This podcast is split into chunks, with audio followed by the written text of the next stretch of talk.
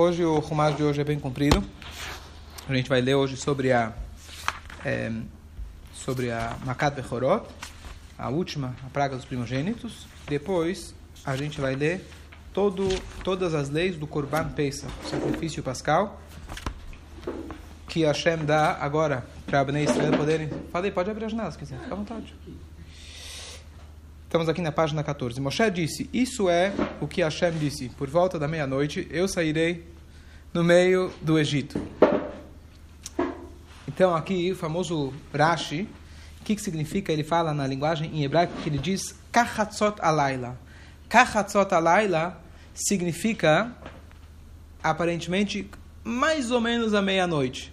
Desde quando Deus, o Moshe Rabbeinu, fala mais ou menos a meia-noite? Ou está grávida ou não está grávida, não tem meio grávida. Para Deus, a gente sabe que quando ele criou o mundo, ele parou a criação, seis dias da criação, exatamente, é nem no segundo nem milésimo, no momento, na menor fração possível, não é nem fração, no momento que terminou a sexta-feira, começou o Shabat, até o último instante Hashem estava fazendo a criação do mundo, ainda criando. Então, Hashem ele não perde um instante. Tudo é extremamente preciso.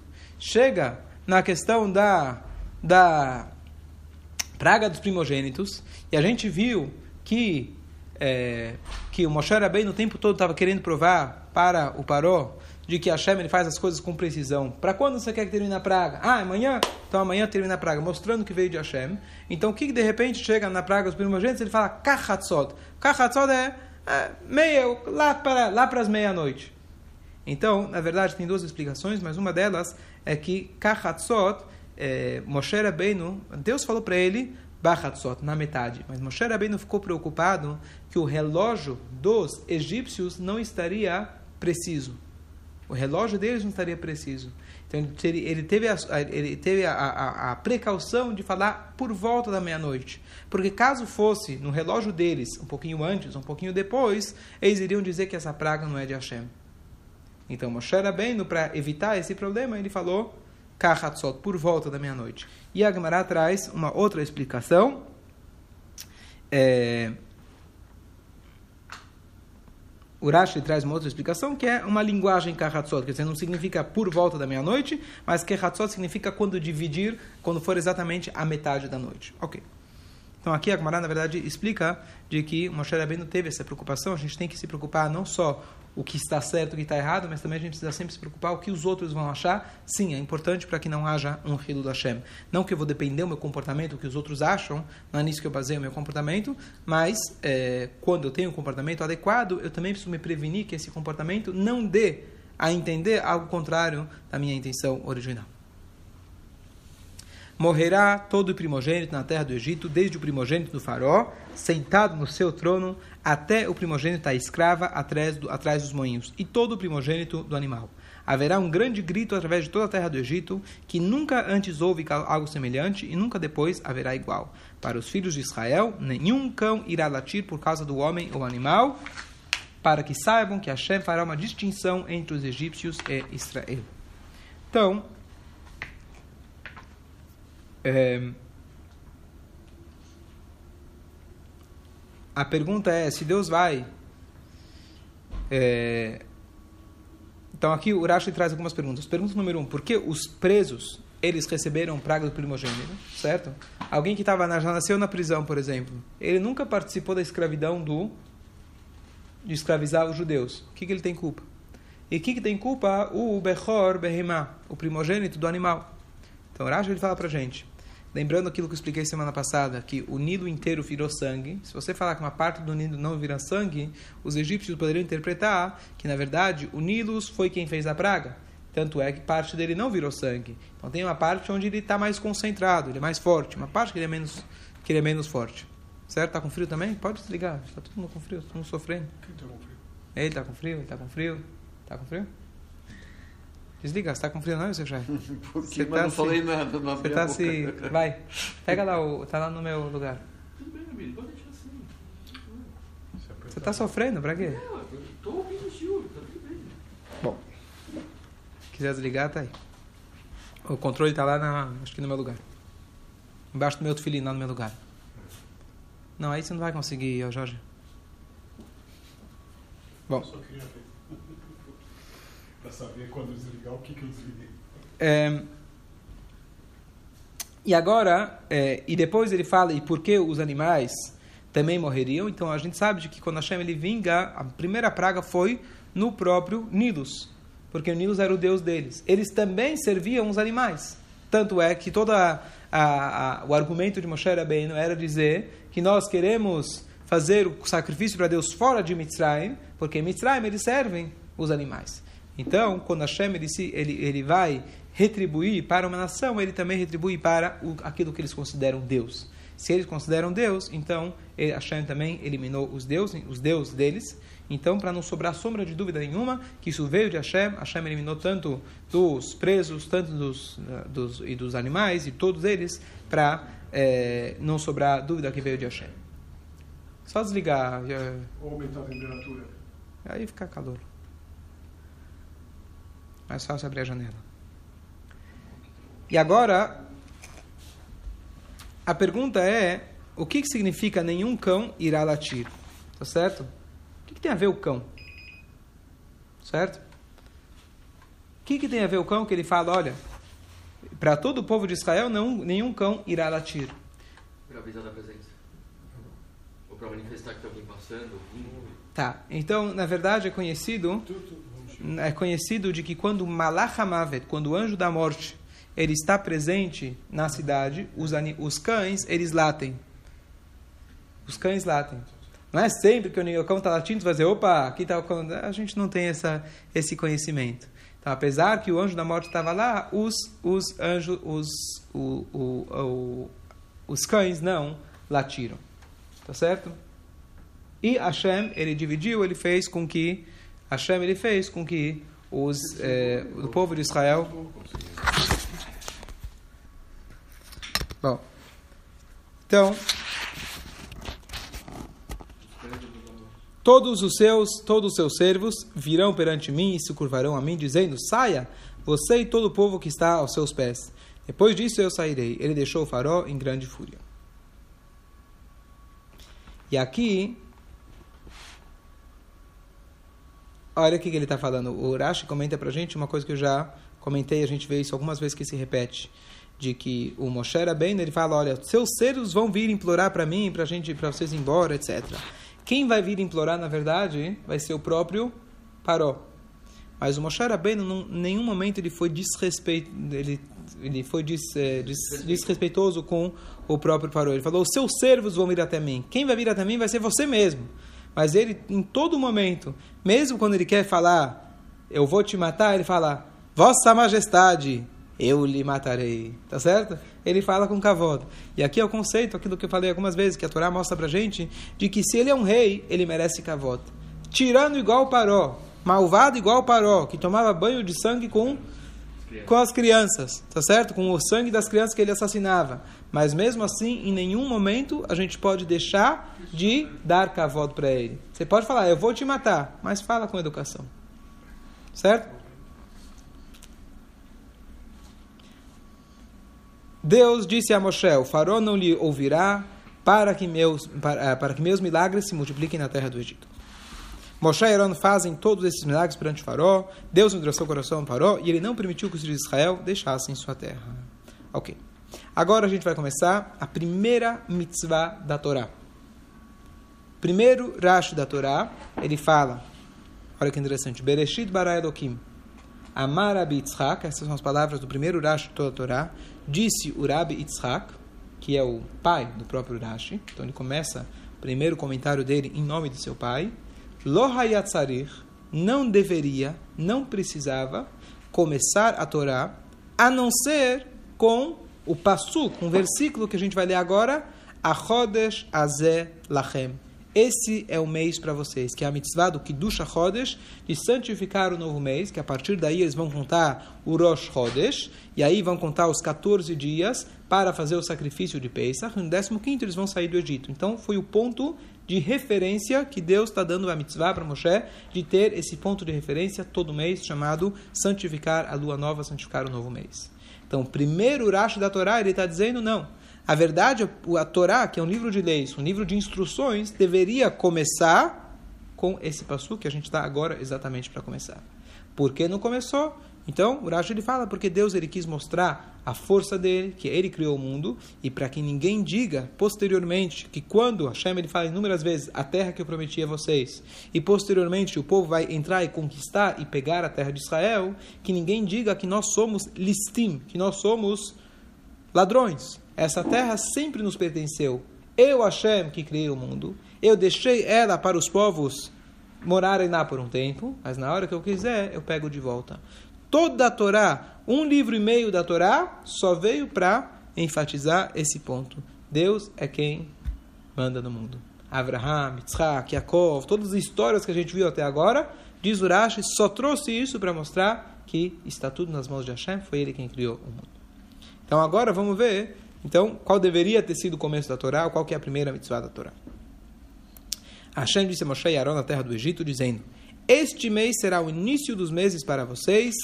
Ele será o primeiro dos meses do ano para vocês. Então, a gente já deu muitos shurim a respeito disso. A gente está falando sobre os meses do, do, no calendário judaico. Então, normalmente, quando a gente fala Rosh Hashanah, ele cai no mês chamado Tishrei. Rosh Hashanah, Yom Kippur, a gente chama ele que é o primeiro mês do ano. Só que na Torá, o primeiro mês do ano, a referência é Pesach. A referência é o mês de Pesach, então o primeiro mês do ano é Nissan. O mês de Tishrei ele é chamado o sétimo ano. Não me pergunta como você vai falar que o início do ano é em julho, por exemplo. Como você vai falar que se é julho, se a gente sabe que é o mês, se é o mês 7, como você vai falar que julho é o início do ano? Então você tem duas formas de contagem, a contagem dos anos, a contagem dos meses, etc. Mas na Torá, sempre que você vai falar um número, uma referência de número de meses, é sempre relativo, iniciando do mês de Nissan. E essa mitzvah que Hashem dá para Moshe Rabbeinu, ele mostrou para ele a lua nova. Ele falou, quando você vê essa lua nova, saiba que é o novo mês. E na época que havia tribunal em Israel, esse Supremo, Supremo Tribunal, eles recebiam duas testemunhas que chegavam e falavam: Nós vimos a lua nova, e a partir de então se decretou o Rosh Chodesh. E isso, como, tendo o Rosh Chodesh como referência, você vai saber que dia é Pesach, que dia é Yom Kippur, que dia é todas as festividades e assim por diante. Diferente do Shabat, que é cada sete dias, independente de onde você está, o Rosh Chodesh dependia desse decreto mensal do, do é, tribunal. E é por isso que fora de Israel você tem é, por exemplo, dois Seder de Pesach, dois Yom Tov no início, dois no final. Em Israel é sempre um, com exceção de Rosh Hashanah, que lá também é dois, porque até dá tempo de esse anúncio de quando foi o novo mês, às vezes não dava, não dava tempo de chegar fora de Israel, então por isso eles sempre faziam dois dias para garantir. E mesmo depois que foi instituído o calendário é, é, por Hillel, esse Hillel ele fez um calendário já, ele já tinha um aplicativo na época de fazer o cálculo já para mil anos, ele fez o calendário, e essa e esse, acho que é algoritmo que se fala, que se repete, aí a gente já tem, a gente pode já calcular quando vai ser Pesach em 2047 ou no ano 3000, você pode calcular seguindo essa mesma linha. É, mas antes ainda de ter o calendário, então você sempre precisava receber a notificação do tribunal, que às vezes demorava para chegar até você, por isso tem dois dias de Yom Tov fora de Israel, e mesmo depois que o calendário foi instituído, ainda os Rahamim falaram que a gente deve manter essa tradição de dois dias de Yom Tov. Tá, como o Rumash de hoje ele é muito comprido, então eu espero que cada um leia sozinho depois, eu só vou dar umas, umas pinceladas gerais para depois quem quiser ler sozinho com calma poder entender. Agora ele vai entrar nos detalhes de como se fazia o sacrifício pascal. Então existe uma regra que o sacrifício pascal ele foi feito primeira vez, por isso que vem o nome Pesach. Primeira vez que ele foi feito foi na noite anterior eles saíram de Mitzrayim. Depois eles fizeram ainda no primeiro ano quando fez o primeiro aniversário da saída do Egito. Depois eles não voltaram a fazer até entrar em Israel. Tá? Eles não fizeram Korban Pesach durante todos esses anos. E depois, quando teve entraram em Israel, voltaram a fazer o Korban Pesach. E o que acontece é que o primeiro Korban Pesach, que seria o protótipo, ele tinha algumas regras individuais daquele, daquele ano. Por exemplo, no dia 10 do mês, de novo, no dia 14 comeu o Korban Pesach, no 15 eles saíram. Então, no dia 10, eles precisavam pegar o carneirinho, prender no pé da cama. Aqueles vários desenhos que tem na Zagadot. Qual que era a ideia? Demonstrar coragem para os egípcios. Apesar que o carneiro era a idolatria deles, eles prenderam no pé da cama e quando vinha o egípcio perguntava o que vocês estão fazendo, eles falavam, ah, vou abater o seu Deus. Tá certo? Então isso era uma demonstração de coragem que eles tiveram. Isso não, essa, esse detalhe da mitzvah não se perpetuou. Quando teve Beit HaMikdash, você precisava pegar um corban, separar ele e trazer o Beit HaMikdash, não precisava prender no pé da cama. Certo? Outra regra que a Torá vai falar para a gente aqui, o Korban pensa, você pega um, um, carneiro, e esse carneiro você tem que fazer um grupo. Você fecha um grupo, você fala, olha, quantas pessoas vão pagar por esse carneiro? Cada um tem que receber pelo menos 27 gramas de carne desse carneiro depois de abatido.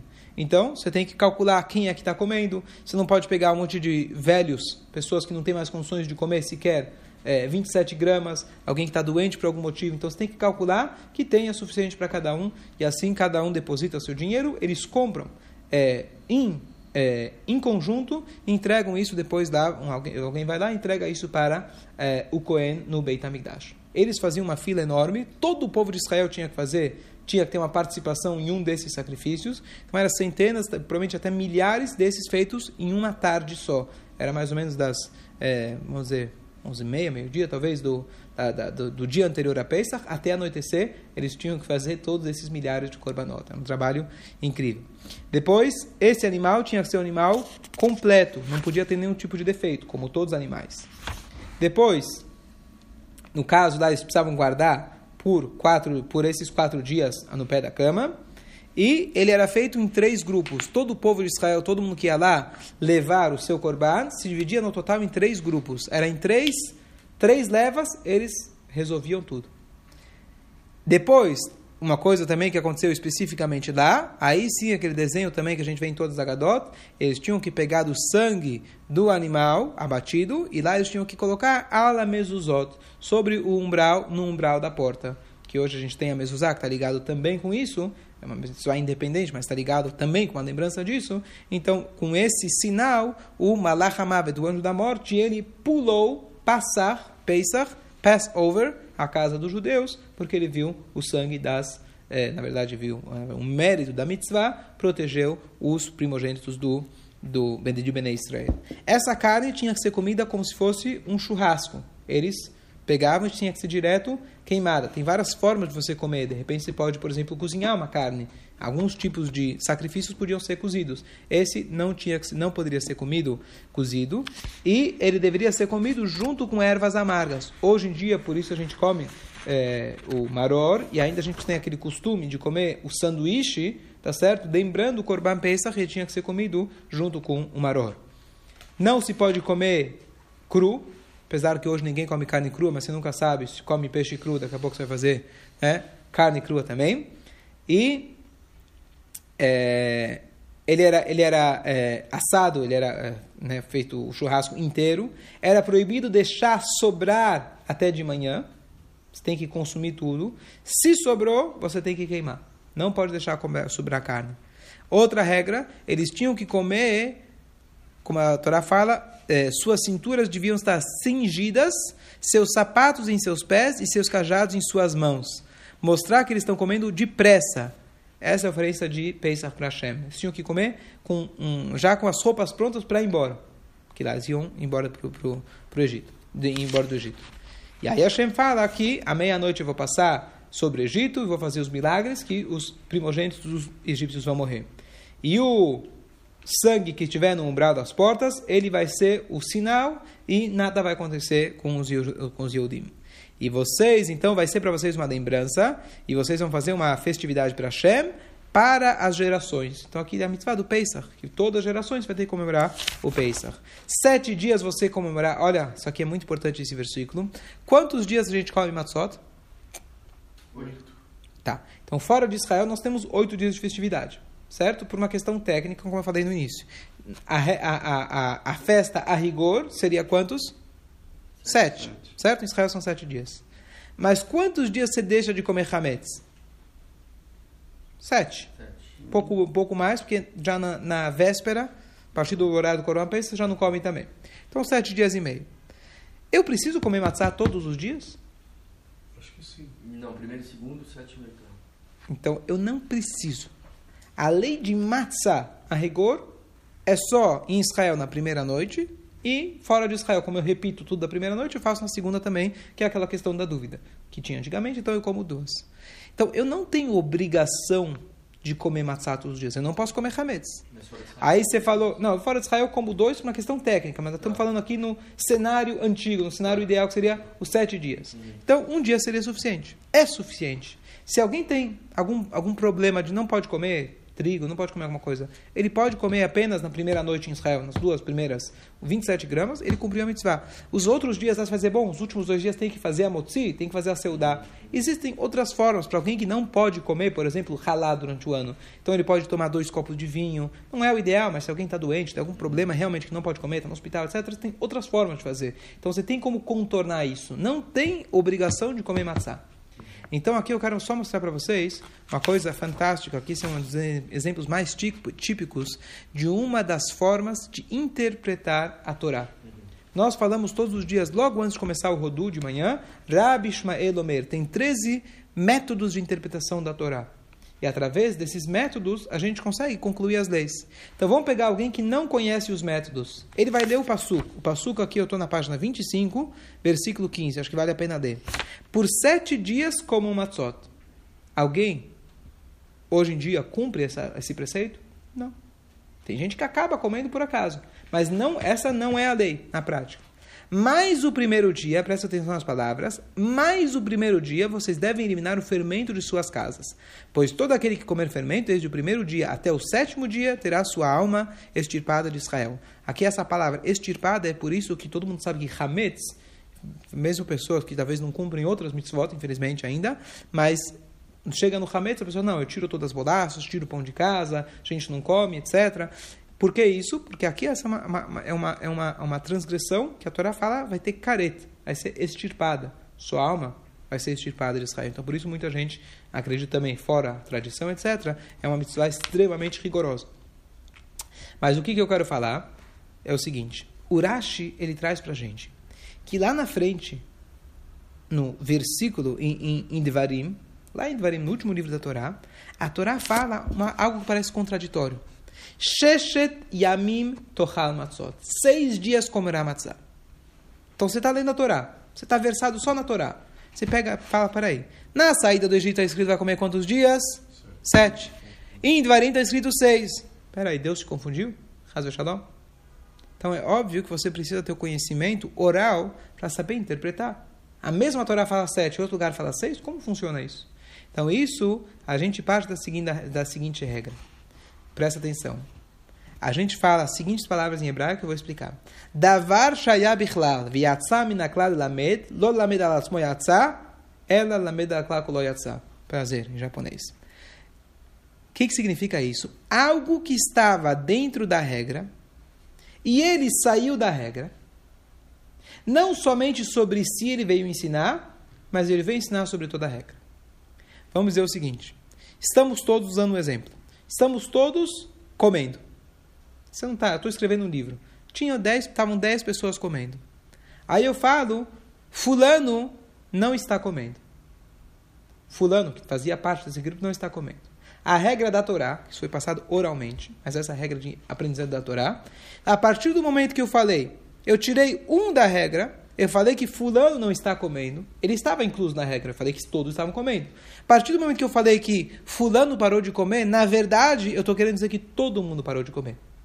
Porque uma vez que ele fazia parte do coletivo, eu te mostrei que um do coletivo já não está mais comendo, por exemplo, ninguém deles mais está comendo. Essa é a forma da Torá se expressar. Não necessariamente a Torá vai chegar e te falar todos pararam de comer. Se a Torá te demonstrou em um lugar só usando analogia, né? Que um parou de comer, significa que todos pararam de comer. Então, se algo que estava dentro da regra virou uma exceção, a exceção não se aplica somente a ele, mas se aplica a todo o conjunto. Essa é a regra de ensinamento. Então, vamos olhar. No nosso caso, a Torá fala para a gente sete dias coma matzá. Significa que todos os sete dias de Pesach fazem parte desse conjunto. Chega um momento na Torá, a Torá fala seis dias como matzá. A Torá está te deixando subentender que um desses sete dias não precisa comer matzá. Então o que, que acontece? Os sábios falam, peraí, se um dos dias já não é mais obrigação comer matzá, então os outros seis também já não são obrigação. Então o que que fica? Então eu fiquei no zero a zero, entre aspas. A Torá está te falando coma sete dias matzot, depois a Torá fala é só seis, que agora a gente entendeu que não é só seis, são todos os sete, porque o último já saiu da regra, os seis primeiros também saiu da regra, então nenhum dia você precisa comer matzá. Peraí, não preciso comer matzá? Então o que, que a Torá veio me dizer, número um? Número dois, eu como sim matzá. Primeiro dia a gente come, tem obrigação de comer matzá. Então por que, a Torá veio me falar isso? Para a Torá te dizer que, olha, você não pode comer hametz. Então você pode comer matzá. Estou te dando uma sugestão. Ah, mas espera aí, o primeiro dia, por que a gente come no primeiro dia? Baseado nessa regra. Essa regra terminou. Então, realmente, deduzindo somente desses dois versículos, a Torá está te dando uma sugestão de comer matzá. Estão comigo? Isso aqui é um pensamento de Guemará. Só estou querendo aproveitar para explicar para vocês. Então, aí tem um terceiro versículo que fala para a gente. A noite significa o primeiro dia, você tem que comer matzá. Se eu tivesse apenas esses dois versículos, não haveria obrigação de comer matzá. A Torá fala para mim, coma matzá sete dias. Não, mas não é isso. Porque a Torá te coloca em outro dia, são seis. Aqui a gente vê como a Torá é complexa. Para você saber decifrar ela, você não pode abrir a lei de Moisés e começar a traduzir porque você tem contradições. Como você resolve a contradição? Então já estava previsto, a forma de, de, resolver essa questão, por exemplo, é dessa forma.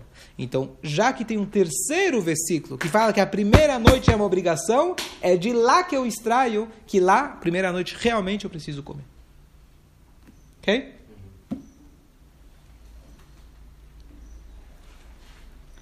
Ok. E aí a Torá conclui que o primeiro dia e o último dia são dias sagrados. Os dias intermediários a gente chama de Rola Moed. O primeiro dia que é proibido de trabalhar, o último dia que é proibido de trabalhar, que são os Yamim Tovim. Fora de Israel acaba sendo dois no início, dois no final. E eles devem cuidar da matzá, etc., para não ficar é, para ela não ficar hametz, justamente fazendo naquele tempo menor de 18 minutos. É, é proibido ter hametz, qualquer tipo de levedura, dentro da sua casa durante todos os sete dias, fora de Israel, oito dias.